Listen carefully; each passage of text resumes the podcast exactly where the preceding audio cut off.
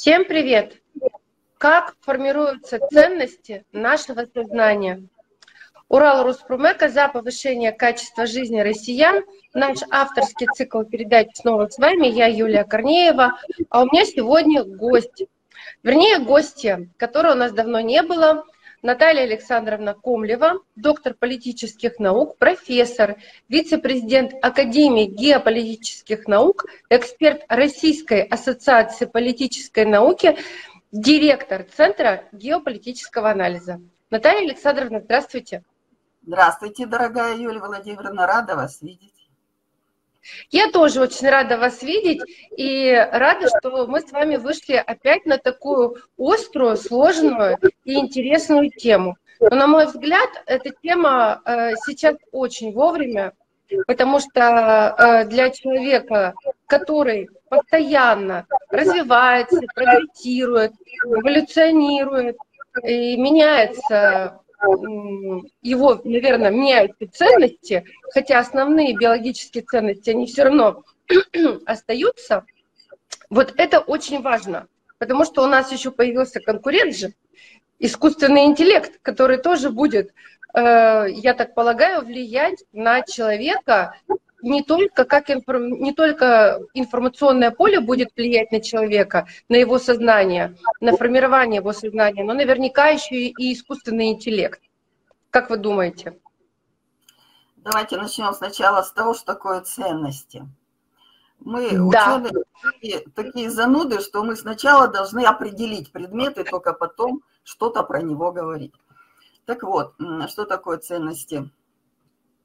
Это благо, ценность – это благо, которое способствует развитию, существованию и выживанию либо индивида, тогда это индивидуальная ценность, ценность индивидуального сознания или существования, либо группы, тогда групповая, либо общество в целом, тогда это ценность массового сознания. И э, хочу немножечко, дорогая Юлия Владимировна, вас поправить. В каком смысле?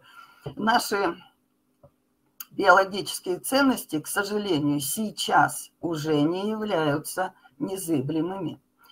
И тут мы должны с вами вспомнить э, два феномена с приставкой «пост». Это постиндустриальное общество, это феномен, который э, ведет свое существование с э, середины прошлого века. И одной из, не главное, одной из составляющих этого феномена является переход к так называемой экономике знаний. То есть производство предметов уже как бы не актуально, а актуально производство знаний в том числе технологий, потому что это тоже знание, и оно предшествует э, производству. И второе с приставкой пост, это вообще, я вам скажу, опаснейшая вещь, это посткапитализм, который провозгласил, переход к которому, как вам известно, провозгласил Клаус Шваб э, на прошлом Давосском форуме. Э, он его глава, он его один из его создателей, и он написал книгу а, «Великая перезагрузка», и на прошлом Даосском форуме основные моменты изложил.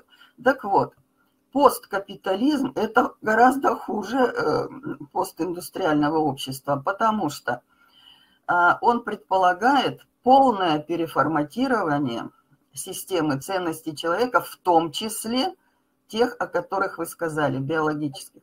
Сейчас дойдем до искусственного интеллекта, Юрий Владимирович.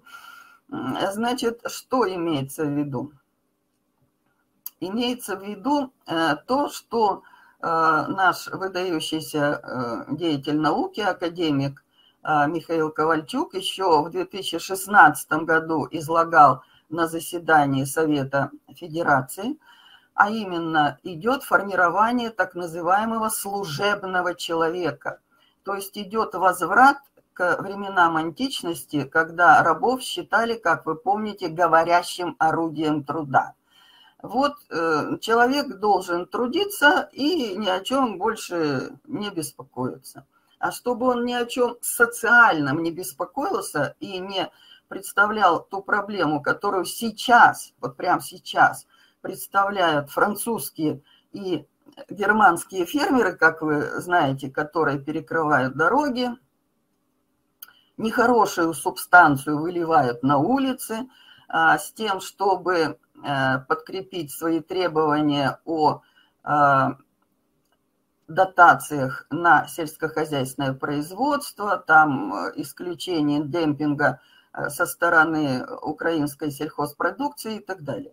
Так вот, чтобы таких неприятностей не было, надо сделать так, чтобы человек вообще об этом не задумывался. То есть погрузить в этом, в том числе посткапитализм, а, то есть погрузить его в инстинкты и изменить его биологические ценности. У нас с вами какие, Юлия Владимировна, биологические ценности? Брак, то есть мужчина. У нас, да. Семья. Женщина, мужчина, дети, семья. Мама, папа, мужчина и дети разных двух полов. Да, так конечно. Вот, естественно, для нас это естественно, а для посткапитализма нет. Э, значит, гендерный да. подход, то есть 7 лет детей э, спрашивают, а ты на самом деле мальчик или девочка, а ты кто? Ой, ты, наверное, не мальчик, давай мы тебе дадим таблеточки, давай мы тебе сделаем операцию, и ты будешь девочка. А когда захочешь перейти обратно, мы тебе опять дадим таблеточки, опять сделаем операцию, опять будешь мать. А потом опять, и вообще, а ты подумай, вообще-то полов-то ведь не два. Это уже старомодно. Сейчас модно не бинарная концепция биологических полов. Вы удивитесь, но это э, вот как раньше над этим смеялись э, братья Стругацкие, а это оказалось реальностью. Это 158 полов. Как они это вот читают, я вот не знаю, но список можно найти в интернете. Ну, я читала этот список. Ты где вот на этой точке э, полов? И это все твое внимание привлечет, этот гендерный переход. Ты не будешь думать, если ты фермер, что там у тебя с деньгами, там, с производством. Ты будешь думать, а вот я, я вот кто? Я, я квир, я ЛГБТ, где я там, да? Второе – это ЛГБТ, квир. Ну, в общем, вот эти вот всякие штуки, да? Это отъем биологической э, индивидуальности, идентичности а, и замена другими ценностями. А какими? В том числе, не только это, в том числе. Вы же, конечно, слышали о людях фури. Фури – это в буквальном переводе меховые, а в таком слегка авторизованном пушистике. То есть ты вообще не человек, вообще. Вот ты, наверное, кошечка, а может быть, ты э, тигр великий и ужасный, вот это зачем, Юлия Владимировна? А я вам скажу, зачем. Кроме того, что это э, выращивание служебного человека, который занимается вот этой ерундой и совершенно не обращает внимания на свои социальные и политические права, а угу. здесь еще есть. И я задам совершенно риторический вопрос. А что лучше продается и дает больше прибыли? Пороки или добродетели? Ой, пороки. Вот для тех же этих самых квиров и для тех же фурий, ну возьмем фурий, для них нужны костюмы соответствующих зверей, для них нужны словари перевода с человеческого на фури и обратно. Для них нужны школы обучения языку фурри и поведению фурри. Для них нужны, извините, лотки, потому что они не ходят в туалет, как они же не люди, да? А, значит, вот это все, это новая индустрия, очень прибыльная индустрия. И по всей вот этой вот шкале, потом посмотрите, что такое э, посткапиталистическая система ценностей, которая у Шваба, это полное отсутствие частной и личной собственности, включая собственность на жилье. То есть, что называется, кто первый встал, того и тапки. Но это не касается господ, это не касается элиты, это касается так называемого глубинного народа, который и будет служебными людьми. Теперь, mm-hmm. Ну, значит, там э, цифровизация, отмена наличных денег, цифро, цифровые деньги, которые фактически являются формой а, социального контроля. Там камеры с распознаванием, ну, в общем, вся ерунда. Угу. А теперь переходим к тому искусственному интеллекту, о котором вы говорили, Юлия Владимировна. Э, значит, для того, чтобы не заморачиваться с инвестициями вот э, в раскрутку всех этих вот систем перевода ценностей в другие, а, а заниматься этим напрямую и очень коротко через электронный импульс, делается то, что делает наш дорогой, замечательный Илон Маск, который уже стал мемом. Э, как тебе это, Илон Маск? Вот. Так он нам всем говорит, а как вам это, глубинный народ? Он, как вы знаете, вживил э, чип год назад в мозг. Э, да. Ну, в общем, не помню там вид этой обезьяны, макака, по-моему, обезьяне по имени Пейджер, и она силой мысли на экране там играла в пинг-понг. Так он позавчера сделал это с человеком, причем да ведь э, как это обставлено, ты сам можешь программировать себя через этот чип, сам, силой мысли. На что? Во-первых, на подключение к суперкомпьютеру. И твой мозг станет суперкомпьютером с миллиардом, с пятью миллиардами, суперкомпьютер, с пятью миллиардами операций в секунду.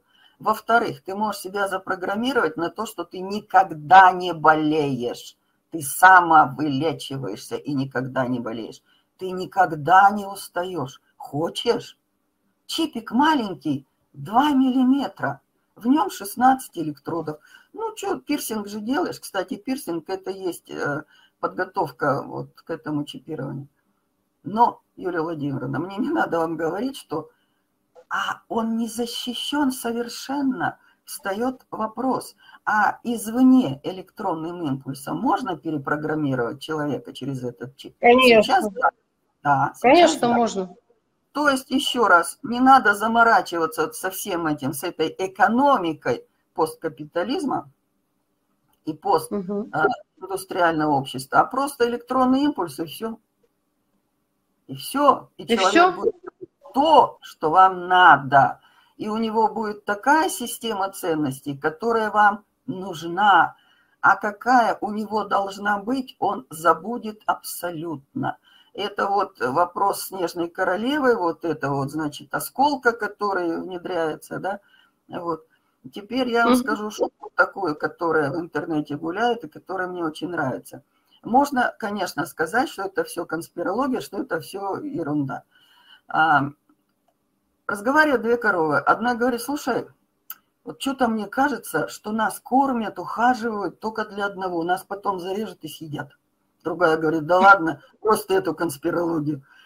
То есть, вот, вот оно, вот оно. Поэтому э, система ценностей наша является нашим исключительным богатством, нашим сокровищем, которое мы должны оберегать. А, Причем, как говорил незабвенный Михаил Сергеевич, каждый на своем рабочем месте, то есть каждый внутри своего сознания. И наша борьба, новая классовая борьба, идет э, уже не за овладение средствами, она никуда не делась. Но на первый план выходит борьба за сохранение традиционных ценностей.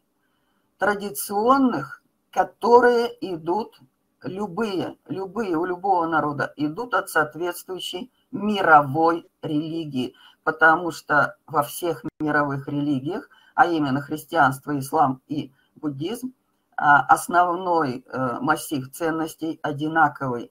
И мы, христиане, можем эти ценности просто прочесть. Это Моисеевы ценности и ценности Нагорной проповеди – в то время как э, посткапитализм и постиндустриализм нас призывают жить во грехе. Так если ты тигр, так ты можешь убивать, правда? Где эта заповедь «не убий», где эта ценность? Нет ее. Можешь воровать. Это ж так увлекательно, своровать так, чтобы тебя никто не привлек. И вот смотрите, э, недавно э, мальчик и девочка, подростки, заманили другую девочку, 13-летнюю, в лес под видом пикника и жестоко ее убили. И мальчик говорил потом на следствии, его спрашивали, а зачем ты это сделал? Он говорит, я хотел показать свое величие. И вот главный соблазн в этой новой нормальности, в этом переходе от добродетели к греху, к нарушению этих ценностей, в том числе биологических, это вот соблазн превосходства. Раскольниковский, да, наполеоновский соблазн. Я выше всех. Я попираю mm-hmm. ваши ценности и создаю свои. А это не твои, милый друг. Это древние ценности дьявола. Вот. То есть вообще, Юлия Владимировна, э, ситуация, это, скажем так, достаточно серьезная. Вот что я могу вам сказать. Напряженная. Да, да. Но да, но, мы находимся в эпицентре просто каких-то развивающихся, стремительно развивающихся событий. Совершенно верно. Совершенно верно, да. да. Вот, и ну, э, вот, да, извините, у каждого свой окоп. У каждого свой окоп. И мы деремся за наши ценности, их нельзя отдавать. Все, простите, Юлия Владимировна. Конечно, ну, естественно, то, что... Да, то, то, что вы сказали, э, Наталья Александровна, это очень важно.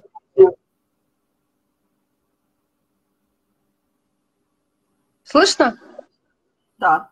Теперь у вас что-то с интернетом, да? Через раз вообще. Но это мы все порежем потом. Это ясно. Э, я ни другого и не ожидала. Э, Наталья Александровна, то, что вы сказали, э, на самом деле наверняка каждый из здравомыслящих людей, имеющих хоть какое-то образование, ну, допустим, неважно какой специальности, но хотя бы высшее образование, да, они все наблюдают это, но до конца вот с такой ясностью, с такими диагнозами, естественно, в голове у человека не укладывается у простого человека, не у геополитика, не укладывается суть происходящих вещей.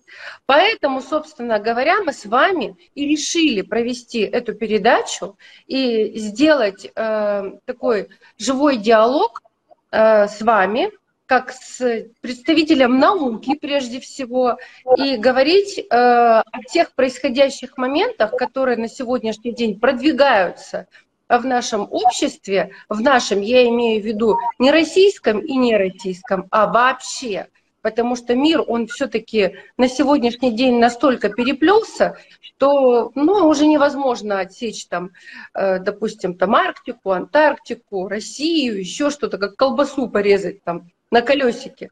Все равно все будет представлять единое информационное поле и, соответственно, единое э, поле в том или ином в смысле, ну, сознание, оно варится все в одном бульоне, в одной кастрюле.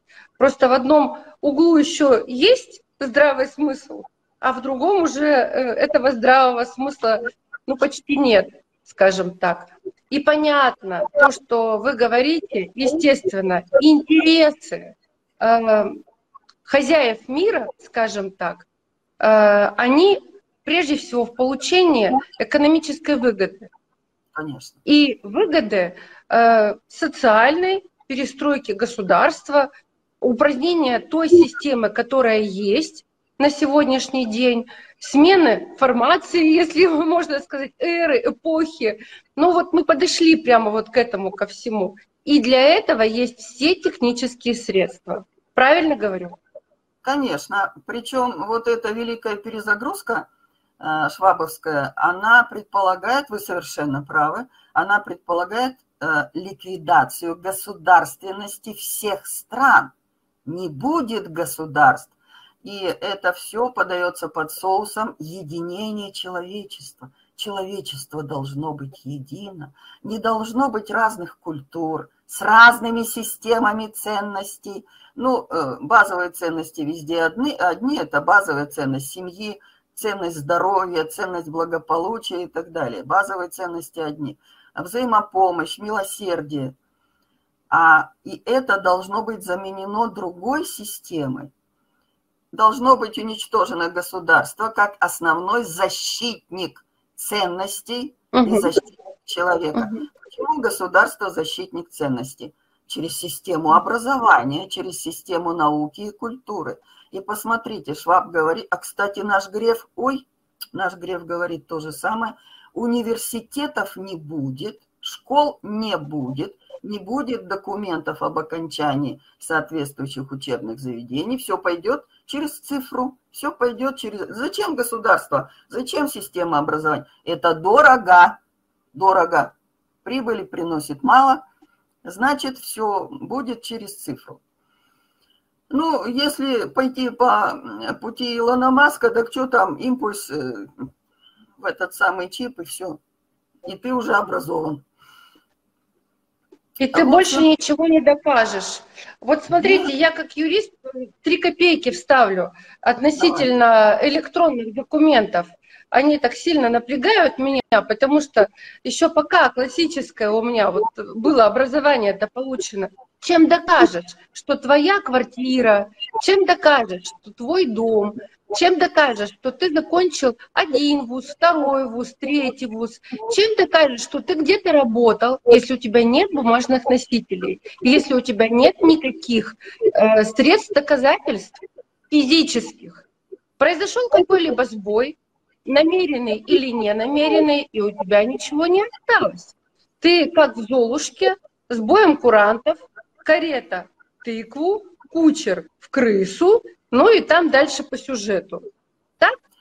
Юлия Владимировна, государство это в том числе правовая система. Это суды, следствие, прокуратура, да. это МВД, которое защищает, да, ну там, я не знаю, служба судебных приставов, в общем, вот это вот все, да. Если государства нет, этого тоже нет. И действительно, а чем вы докажете? Вы через суд, а его нет, его нет. А его нет этого суда, нет этой системы. Мы говорили о том, что нет суда, нет системы государственного управления, то есть государство это же не просто там э, уважаемый господин президент и э, кабинет Совета министров, да, это все намного больше, там список целый, чего вообще в принципе государство должно иметь, виды суверенитетов тоже, извините меня, государственных, вот, это все в принципе и не в принципе, а действительно направлено на э, на поддержание, прежде всего, порядка, правопорядка на данной территории, на защиту твоих, как я как гражданин интересов, в том числе и, естественно, государственных интересов. То, что защищая государственные интересы, э, государство защищает наши интересы. Так? Конечно, конечно. Оно и было придумано изначально. Да. Ну, как придумано? Оно и было создано создано, для защиты интересов да. людей, не только, не только тех, которые имели там собственность, но и всех э, в целях их выживания как единого целого. Государство обеспечивает целостность социума, его социальный мир, его э, питание материальное, духовное, его защиту от уязвимостей, стихийных бедствий, эпидемий, там, внешних вторжений – Государство очень важный орган. Это ценность социальная. И если лишить человека через систему пропаганды понимания ценности государственности вообще и данного, ценности данного государства, в частности, э, если лишить его веры э, с помощью, опять же, пропаганды э, в главу государства, в органы государственной власти разных уровней. Я не говорю, что там сплошь все сидят святые, конечно, нет. Но сейчас я говорю о том, что подрыв доверия к государственности и государственным лицам – это путь вот к тому самому служебному человеку, лишенному индивидуальной и общей системы ценностей, с которого мы с вами начали. Да, государственность очень важна. Конечно, и мы с вами про государство говорили в предыдущих наших диалогах очень много. И обсуждали, что э, институт, наверное, государственным институтом назвать нельзя. Можно, можно, можно. Есть можно, да? Да, ну, высший институт, скажем так, да, который э, непосредственно а, обеспечивает вообще существование страны, социума на определенной территории. И если не будет это государство защищать, еще раз повторяю, свои интересы, не будет ничего. Мы сами в одиночку не сможем это сделать. И э, ну, раз у нас экспертная платформа, мы э, с вами обсуждаем те мнения, которые возникают у некоторых наших сограждан э, и даже весьма образованных сограждан. Я не удержусь, спрошу у вас, вне списка утвержденных вопросов, как вы относитесь к такой формулировке, что Россия очень крупная страна, ей сложно управлять, и все э, империи, именно так звучит э, этот термин, когда-то распадаются. И вот подошел момент, когда Россия не может сама себя э, содержать, управлять э, собой и так далее. Ваше мнение? Ну это же тоже изменение сознания. Откуда-то ведь это возникло? А, Юлия Владимировна, во-первых, э, слегка вернемся к вопросу об институтах. Есть понимание института по Делендорфу, есть по Диверже.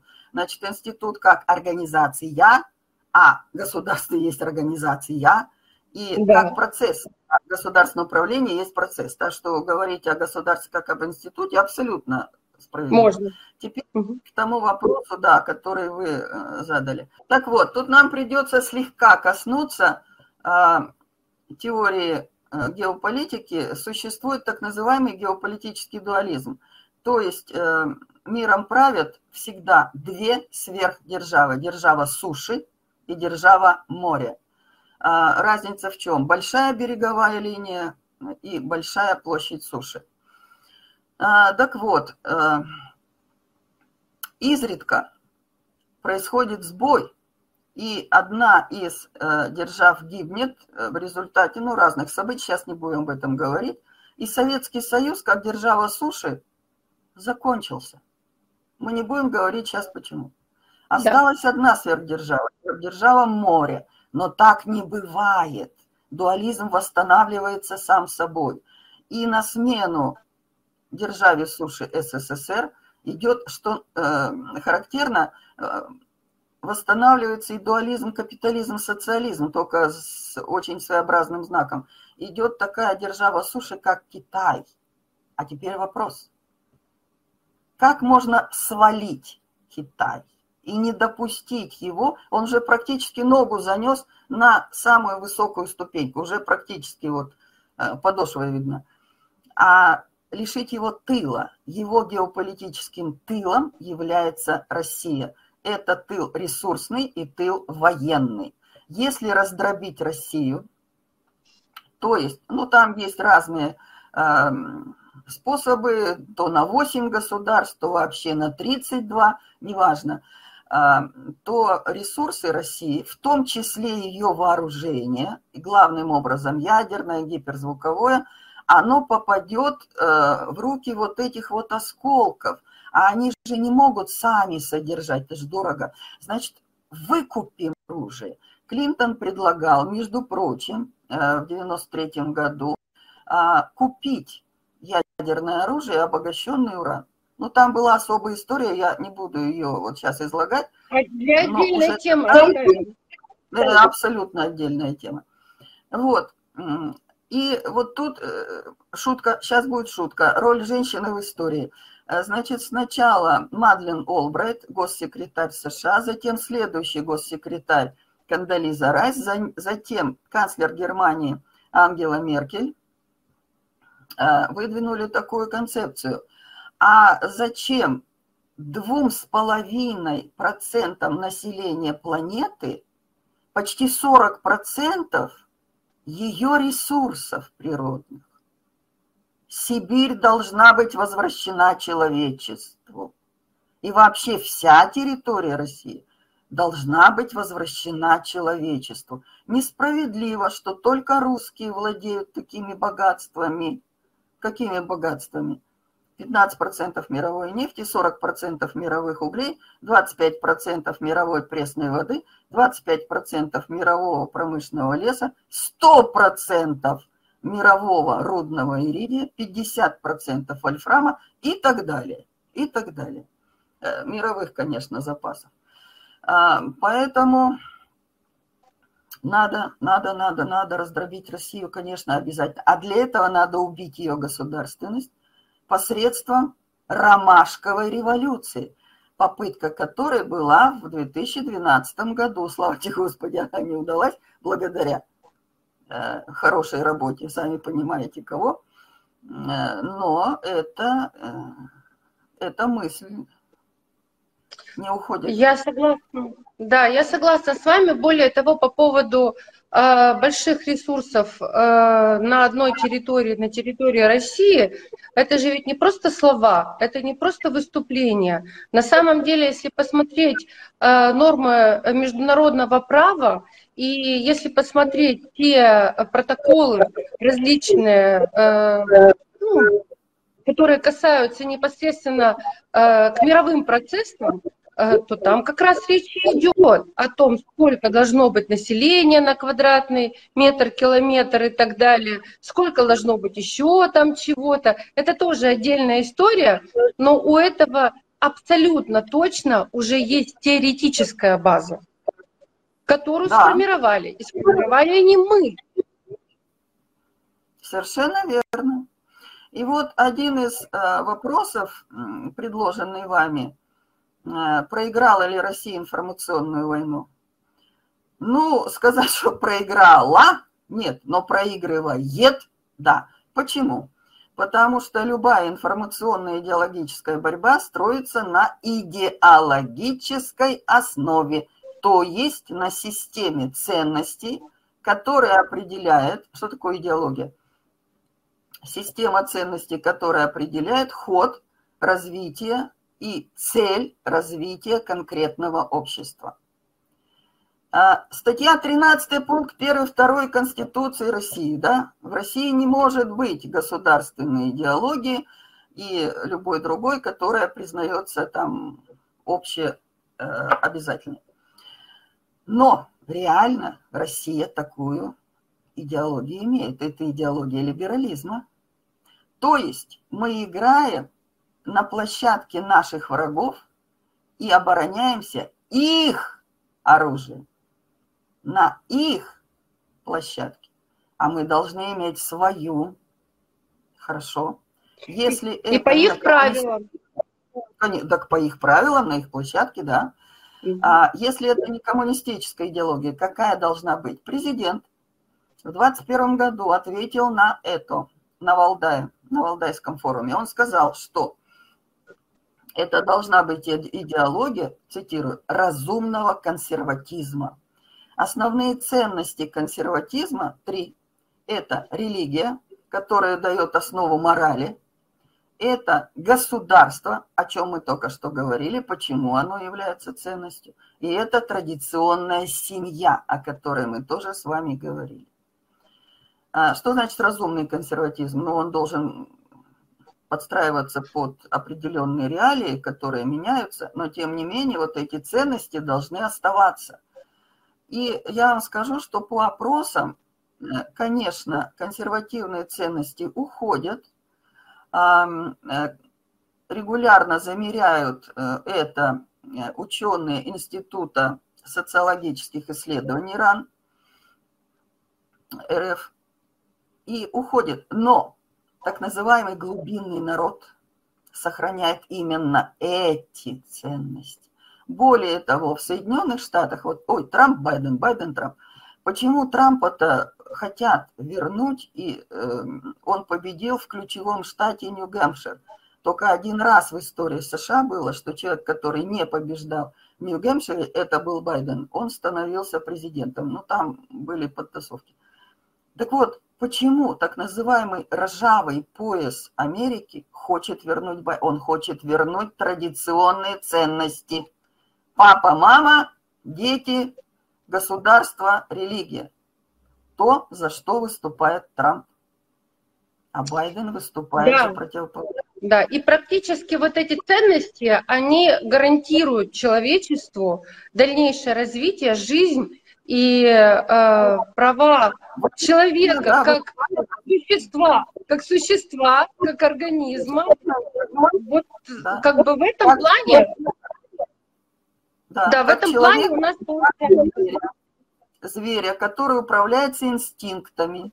Я хотел показать свое величие, то есть я хотел быть господином жизни и смерти. Я хотел доказать, что я могу убивать.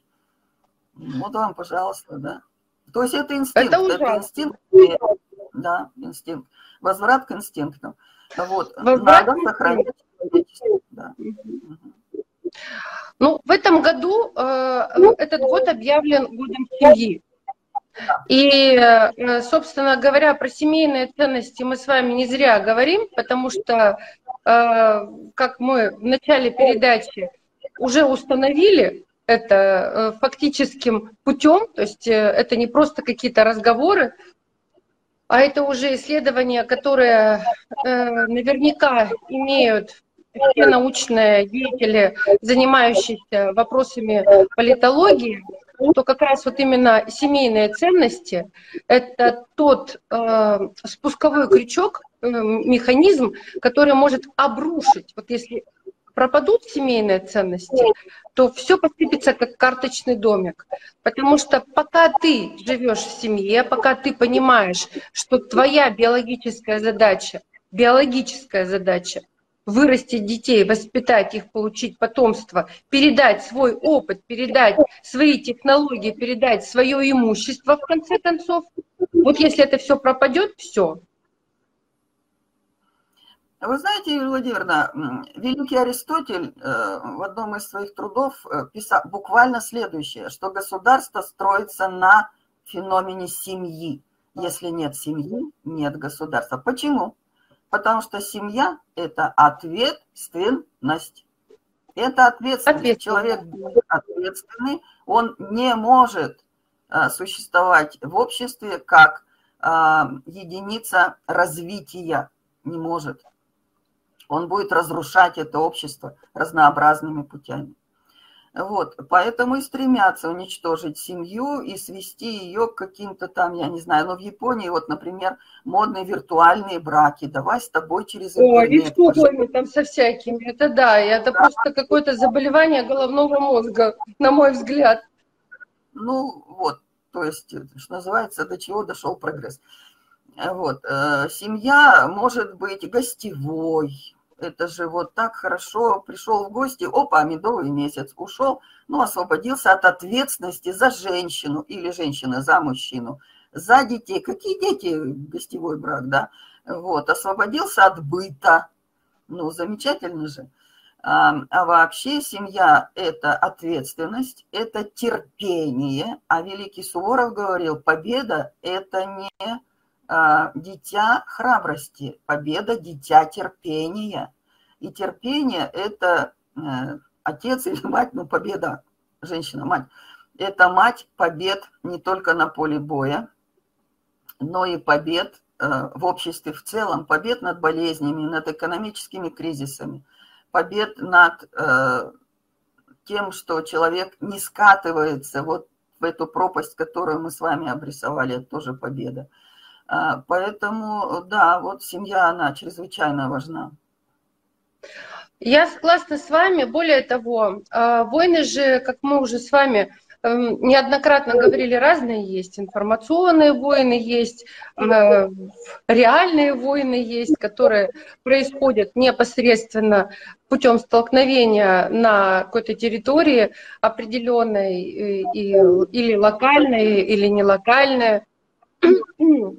Можно ведь побеждать просто э, работая над умами твоих детей. Делать то, э, что не позволит потом в дальнейшем твоему ребенку иметь семью. Ну вот, например, меня очень сильно напрягало всегда еще вот до всех этих 160 э, видов полов, когда их опубликовали, Ну, вот такое направление, как Child. Ну, что такое Free free. Child?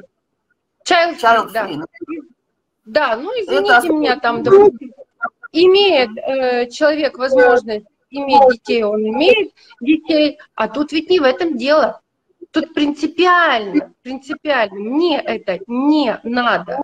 А что такое мне это не надо? Мне это не надо, значит, у меня не будет детей, у меня будет уменьшаться количество населения в какой-то стране или какой-то национальности. Ну так а что у нас, э, какие результаты у нас, э, собственно говоря, любой войны? Это и уменьшение населения, уничтожение населения в том числе. Что такое фашизм? Что такое нацизм? Это тоже, собственно говоря, влияние на что? На численность. На численность национальностей. Владимирович, Однако. чем меньше народу, тем больше кислороду. То есть тем лучше, легче управлять. А, Мелкими сообществами легче управлять, чем крупными. Поэтому снижение численности, вы совершенно правы, снижение численности населения и есть одна из целей так называемых хозяев мира. А, И а, через child free, конечно. А зачем тебе ребенок? Ребенок писает, какает, орет, хочет есть, там, я не знаю, с ним надо что-то гулять, там. А, Это отвлекает тебя от удовольствий. И в одной из, правда, частных школ Великобритании есть уроки, когда им приносят, ну, детям младших классов приносят куклу, ам, которая вот именно это и делает, то есть мерзко орет, пачкает пеленки и говорят дети, ну, посмотрите, ну, вот вам это надо, ну, давайте вот без этой вот фигни об- обойдемся. Потом, э, то же самое ЛГБТ. А, извините, Да. геи, лесбияны не размножаются, простите, простите, это все к тому же. А феминизм, как экстремистская идеология. Кто твой враг, женщина? Мужчина. Какой? Любой. Кто твой враг, Любой. мужчина? Любая женщина. То есть вы враги, вы не должны соединяться. В общем, вот это вот фигня, вот это вот, да, это психологическая война, совершенно верно. И тут мы опять чуть-чуть залезем э, в геополитику. Есть такой термин современный, гибридная война. То есть войны стали м, полностью, они были и так, но сейчас они стали в высокой степени гибридными. То есть соединяется э, война традиционная в географическом пространстве, война экономическая, то есть санкции, блокады экономические, война в кибернетическом пространстве, термин кибервойны существует, кибервойска есть с 2010 года в Соединенных Штатах, с 14 в Китае, извините, в Китае вообще с 8 года, э, у нас с 14 и, наконец, есть война в информационно-идеологическом пространстве, война по разрушению традиционных ценностей. Все это применяется, почему гибридная война? Все это применяется одновременно и целью имеет полное разрушение общества, не государства, а общества геополитического противника, в том числе через разрушение его общественного сознания, системы ценностей и э, государственности. Да, да, совершенно верно, психологическая война есть. Это война, э, направленная на разрушение ценностей. Вот о чем мы с вами и говорили. Это естественно. И вот каким путем вообще это все происходит на сегодняшний день? Как я вижу, а вы меня поправите, как доктор политических наук. Значит, я вижу большой, э, большие возможности, это, конечно, использование информационного поля, потому что э, на сегодняшний день мы... э, Информация, она и раньше распространялась, просто другими средствами и с другой скоростью, и с другими возможностями. Почтовых голубей уже нет. Можно просто бамс, ткнуть какую-нибудь кнопочку на компьютере и разослать хоть всему миру свое послание и свои взгляды на жизнь или еще на что-то. Ну, прочитают, не прочитают, неизвестно, но кто-то прочитает. Значит, информационная среда однозначно. Э, В этом участвуют, кстати говоря, и СМИ, которые вообще-то должны работать в рамках закона. Вот если говорить о Российской Федерации, э, у нас существует закон о СМИ. Не информационные источники, то есть не СМИ, иные информационные источники, они работают как хотят. и мы на нашей платформе неоднократно об этом говорили, что все, что касается неофициальных источников, но ты должен понять, что если ты едешь мимо забора и там что-то написано, ну, никто ответственности не несет за то, что написано на заборе. Это не факт, что ты за забором найдешь именно то, что тебе предлагают. Вот, значит, и, на мой взгляд, самое убойное вообще э, действие информационное, это когда твои преподаватели тебе внедряют в голову то, что им внедрил кто-то. Вот это вообще действует без, безотказно. Э, руководители, то есть люди, которые влияют, иными словами, в том числе на тебя как на человека. Не надо ничего ждать. Вот просто, вот сегодня тебе лекцию прочитали, какую-нибудь там, я не знаю, по повышению твоего э, там статуса человека, э, напороли там тебе чего-то, а ты вот пошел и буквально через пять минут стал жить по-новому. Все. А если это еще делается в рамках образовательных процессов, реальных образовательных процессов, а представляете, как мы здорово живем? Владимировна, я тут э, разделю пирог на несколько кусочков. Да? Эм, первое, да, первое. Э, здесь играет роль сейчас больше визуализация, чем текстовое восприятие. Потому что блоги, э, вот эти визуализация ценности, визуализация потребностей. Ты ткнул кнопку и не прочитал, а увидел. А увидел, да. И сразу напрямую действует на мозг. Тебе не надо мысленно а, проговаривать текст, потому что человек обычно, когда читает, он проговаривает. А, тебе не надо его визуализировать, образы создавать на основе текста. У тебя все уже готово. Все уже готово. Потом, второе это то, что исключительная плотность информационного поля. Тех же блогеров, да, тех же текстов, э, различные аккаунты, различные там платформы. А, и создается шум информационный, в котором человек теряется. И он начинает искать самое яркое – а самый яркий гриб в лесу это какой, Юлия Владимировна? Это мухомор. Образ. Вот. Да. Да, да. То есть ядовитые образы, они самые яркие. Третье, э, то, что вы сказали. Значит, есть категория так называемых инфо-цыган, да, которые впаривают вот эти вот вещи. Типа, э, ой, ты давай переоденься, и у тебя начнется новая жизнь. Модный приговор, да? А, ой, да. давай ты вот э, действуй по тем э, пунктикам, которые я тебе в лекциях вот э, рассказал, Блиновская, допустим, да, Лерчик. И все, на завтра ты проснешься богатым, на завтра ты проснешься, у тебя будет другая жизнь. А если не будет, ну, значит, а ты сам дурак. Старую одежду да, вещи выкини, потому что ты не одевала полгода шубу, да? Шубу полгода не одевала на помойку. Потом иди за новой. Вот, точно так же и с ценностями. Ценности – это одежда души, Юлия Владимировна. И если тебе говорят, что твоя одежда души устарела, надень, и ты завтра будешь успешен и знаменит. Ну, ты идешь и выкидываешь на помойку. При этом чем это социологические данные, данные социологических исследований. Чем больше степень образованности человека, тем в большей степени он понимает свои права, и тем больший объем этих прав он видит. Значит, сфера образования, как вы совершенно верно сказали, ключевая. И что скажет преподаватель, и, между прочим, он же не просто говорит, потом надо сдавать на оценку, да? И как ты это вот да. все переваришь? Он же с тебя будет требовать то, что он говорит. А ему-то кто вкладывает?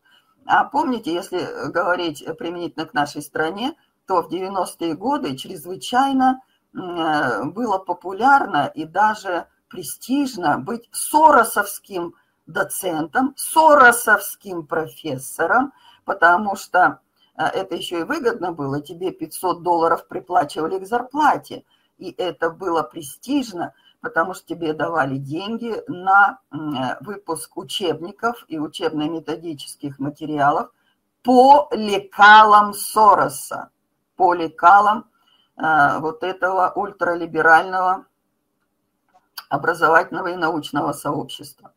И э, поколение преподавателей э, школьных, не только вузовских, они воспитывались и сами воспитывали э, людей вот на базе этой ультралиберальной идеологии, которая в конечном итоге приводит к тому, о чем мы с вами говорили. Child free, ЛГБТ, вот фури, там вот это вот все, да, служебный человек.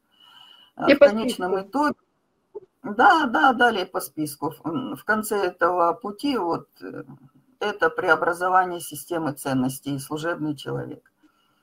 А, и над теми, кто консервативные ценности исповедует, не просто смеются, а их э, удаляют из сообщества. Пожалуйста, скандал в Институте философии, когда э, приверженца, ну не будем вот сейчас в это в деталях вдаваться, приверженцы консервативных ценностей Чернова, э, значит, попросили на выход эм, не только с поста директора института, но и вообще с поста сотрудника института. Владимировна, вот есть такая книжечка, ее можно найти в интернете, 198 э, ненасильственных шагов к преобразованию государства.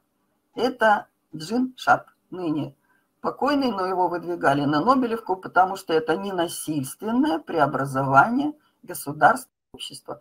Ну, в частности, не подчиняться, в частности, выходить на ненасильственные протесты, в частности, э, значит, способствовать распространению данных, которые вызывает недоверие к властям, ну и так далее. Там 198, причем оно буквально под, э, пронумеровано, шаг первый, шаг второй, шаг 198.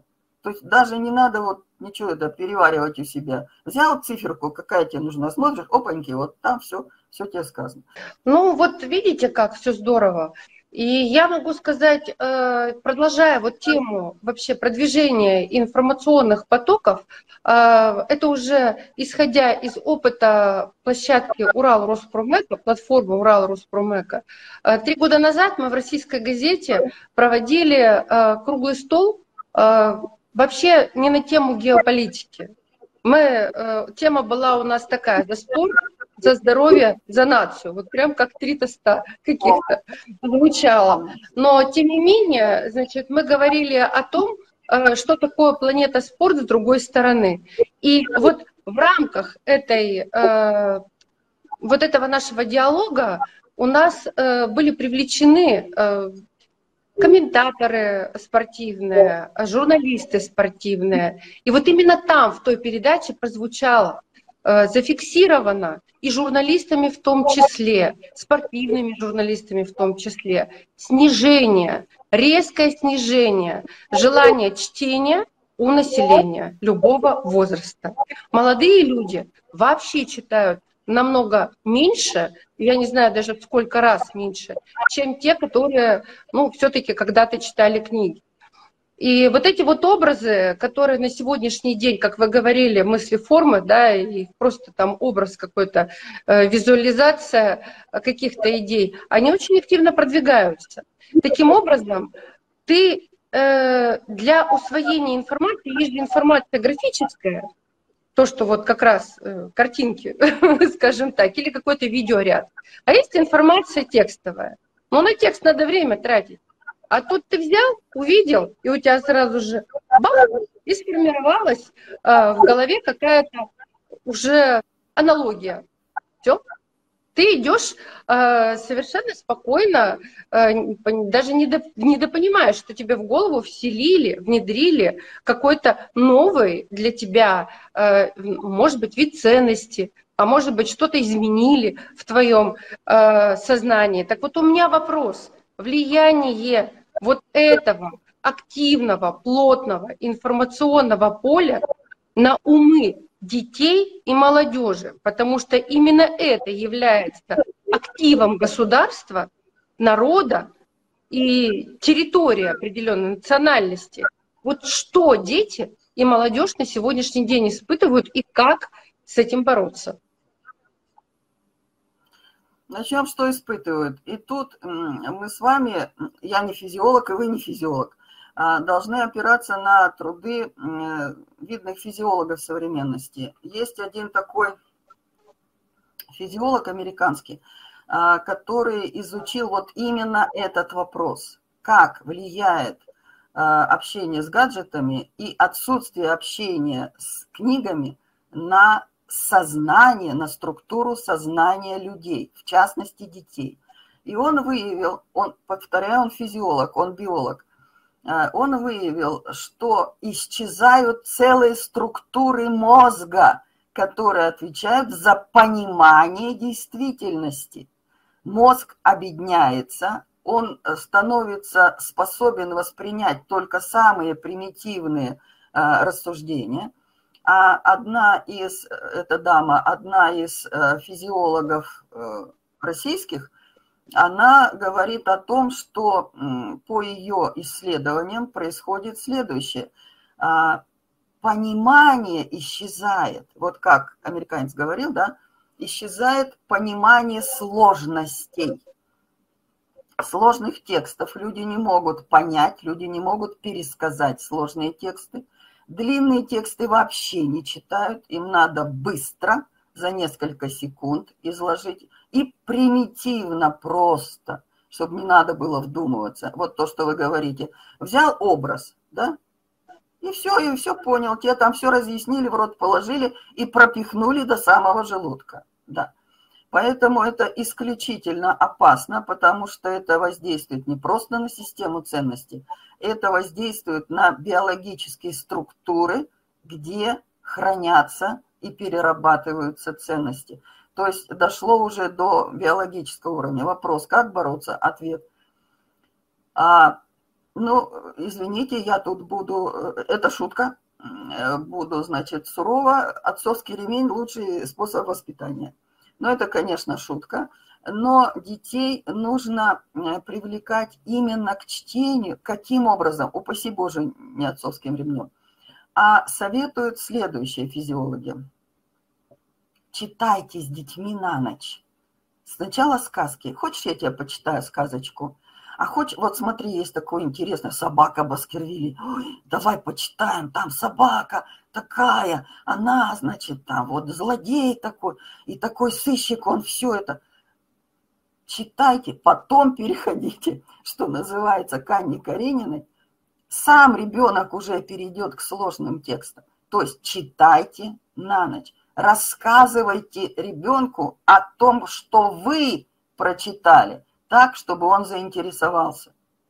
И постепенно от билетристики переходите к каким-то сложным э, социальным вещам, книгам, которые излагают э, концепции э, развития современного общества потихоньку. Но тут уже надо читать не будешь. Человек, который приучится читать сложные билетристические тексты, он будет в состоянии читать самостоятельно – сложные социальные, э, экономические тексты, но к этому его надо подвести и рассказать. Ой, слушай, ты знаешь, вот я прочитал книжку, знаешь, какая интересная называется? «Исповедь экономического убийцы». О, давай, давай, вот посмотрим. Ой, что же это за убийство такое экономическое, да? Экономическое, давай. да. Да, да, да, да, да. Вот. Или там, а что это такое вот черный лебедь, в обществе, что за концепция такая, причем тут черный лебедь. Давай почитаем, мужик такой интересный, фамилия такая, Талеба, давай почитаем. Ну, в общем, вот, что называется, пропаганда на уровне семьи, а больше никак. Э, в школе, конечно, конечно, на уроках истории, конечно, на уроках литературы, конечно.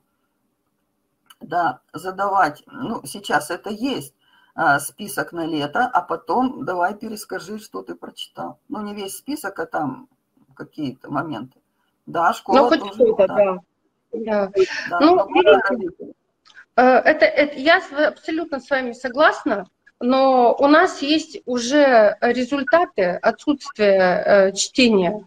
И вот сейчас теперешние родители, которые воспитывают детей-школьников, Они уже мало читают или не читают вообще. Здесь что делать? Будет? А ничего, здесь уже не сделаешь ничего. Это уже ткань социальная, которая отмерла. Это уже победа наших врагов. Да, это уже необратимый процесс.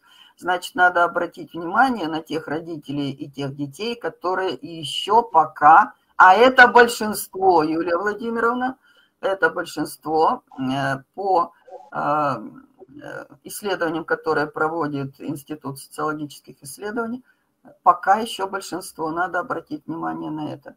Государственная программа развития семьи в том числе должна включать вот это. Да, и я вот, вы знаете, так как у нас все-таки наша передача, она научно-практического характера, и мы не претендуем на научность, больше на поговорить о проблемах науки. Вот. Э, я бы вот что сделала, какое бы я предложение со своей стороны выдвинула для работы со своими детьми. Именно для работы, потому что э, то, что касается обязанностью э, родителей воспитывать детей, это большой труд. И проще, конечно, сидеть э, дурака валять на диване, закинув там ноги, смотреть какую-то там 105 или 106 серию какого-то дурацкого сериала, и а твой ребенок будет э, хлопать там каких-то э, э, чудиков э, в своем гаджете. Это очень удобно, когда он к тебе не подходит и тебя никак не беспокоит. Родителям, конечно, нужно прежде всего вспомнить о том, что у них есть обязанности и по закону и государства, и по закону э, жизни, и по закону жизни просто. Э, есть обязанности. Что тебе дали родители, ты обязан передать своим детям. И даже больше, чтобы твои дети были лучше, чем ты.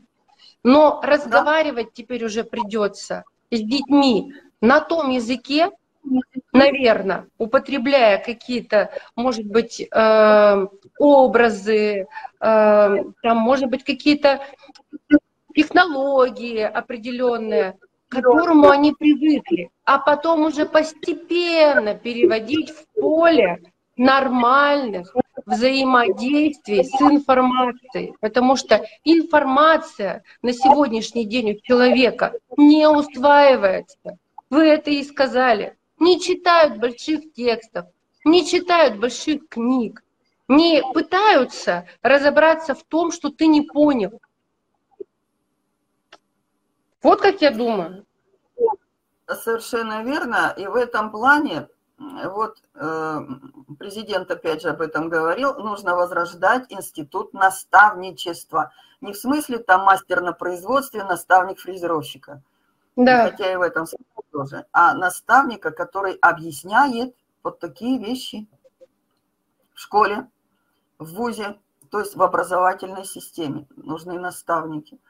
Ну, это сложно сделать, но это придется сделать, потому что это хоть в какой-то степени исправит недостатки семейного воспитания, о которых вы сказали, и хоть в какой-то мере позволит вот эту уже умершую социальную ткань хоть как-то реанимировать. Да, я с вами согласна, да. Надо объяснить. Но подводя черту к нашему разговору, мне бы хотелось задать вам вопрос, сколько лет вы занимаетесь преподавательской деятельностью? Юлия Владимировна, вы знаете, был такой сериал «Петербургские тайны», и там один из персонажей на вопрос, а сколько тебе лет? Он говорил, не скажу, не хочу пугать. Ну, я вас напугаю. Я... Да, я не токсична. Да. Напугаю я 1972 года. Ну, можете посчитать.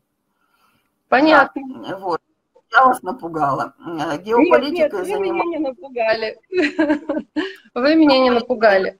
Я считаю, что это очень здорово, потому что именно э, такая база Э, ваших знаний, наработок, она очень нужна сейчас. Я к чему? Думаете, просто так, что ли, спросила? Э, я спросила не просто так.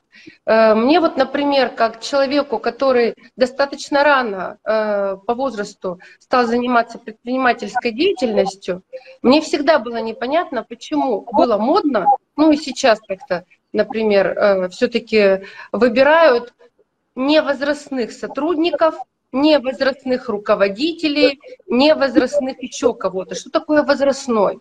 Возрастной – это не значит, что он, э, как говорится, глазом, э, как говорится, это дергается у него глаз, и ногу он подволакивает. У него просто в паспорте стоит другая дата э, рождения, и все. Зато у него в голове очень много всего, и у него навыков очень много. Так вот, вот это вот э, дурацкая совершенно политика кадровая, она, мне кажется, нанесла большой урон э, в развитии и в образовательной сфере в том числе.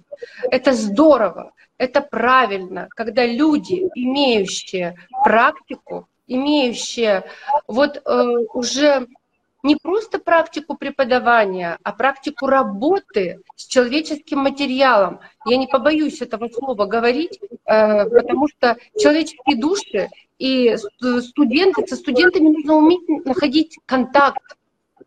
Если ты не умеешь этого делать, ничего ты им в голову не вложишь. Ничего. Даже если ты будешь семи пядей во лбу, и все ты будешь знать, и все ты можешь уметь. Это здорово, когда э, человек, э, который имеет эти возможности, работает и преподает, это большой плюс. Спасибо, Юлия Владимировна. Так вот, а геополитикой я занимаюсь с 93 -го года, то есть уже 30 лет. Поэтому, да, определенный опыт есть, и исследовательский, и преподавательский, совершенно верно, да. А это вот и есть как раз плюс, когда ты совмещаешь и преподавательское, и исследовательское, и, и практическое ко всему прочему. То есть ты иными словами жизнь не по книжкам видишь, а ты видишь, как оно на самом деле есть. То есть ты, ты совмещаешь все эти три реальности, и у тебя в голове возникают правильные э, умозаключения, которые ты готов и можешь транслировать своим студентам. Поэтому все-таки информационная составляющая в работе преподавательского состава, я думаю, ну, это большое спасение, э, которое, я надеюсь, сейчас все-таки с образованием у нас идет некоторый подъем, и э, для нас, для Российской Федерации, это будет большой плюс, потому что технологический суверенитет – это не только э, высокотехнологические, тех, технологичное производство чего-либо. Технологии на сегодняшний день и информационные, и учебные технологии есть, и геополитические технологии есть, и иные технологии в том числе есть. Совершенно верно, Юлия Владимировна. И мы с вами сегодня маленький-маленький крошечный-крошечный вкладик внесли в развитии системы ценностей, в отстаивании системы ценностей нашей страны. Да, мы молодцы. Да, а подводя итог нашей беседе, я хочу напомнить, что мы разговаривали сегодня с Натальей Александровной Комлевой, доктором политических наук, профессором, на тему, как формируются ценности нашего сознания. Я предлагаю смотреть передачу от А до Я, что непонятно, включать повтор и изучать. Потому что только таким образом мы сможем немножечко нагрузить свой мозг. Наталья Александровна, спасибо, что вы выделили время в вашем плотном графике. И я надеюсь, что э, наши передачи еще на актуальные темы мы с вами запишем. Спасибо большое, Юлия Владимировна. Спасибо. До новых встреч. Всем счастья, здоровья, успехов разума, ценностей грамотных и правильных, формирования грамотных и правильных ценностей вашим детям. И всем пока. И еще послесловие к эфиру, который вы только что просмотрели. Э, записывая и готовясь к этому эфиру, мы с нашими коллегами сделали запрос у нейросети – Э, как она видит формирование сознания у современного человека. Ту заставку, которую вы наблюдали в начале э, нашего эфира, это как раз плод нашего совместного труда э, наших сотрудников и нейросети. Посмотрите, достаточно любопытно, и, может быть, что-то подчеркнете новое для себя.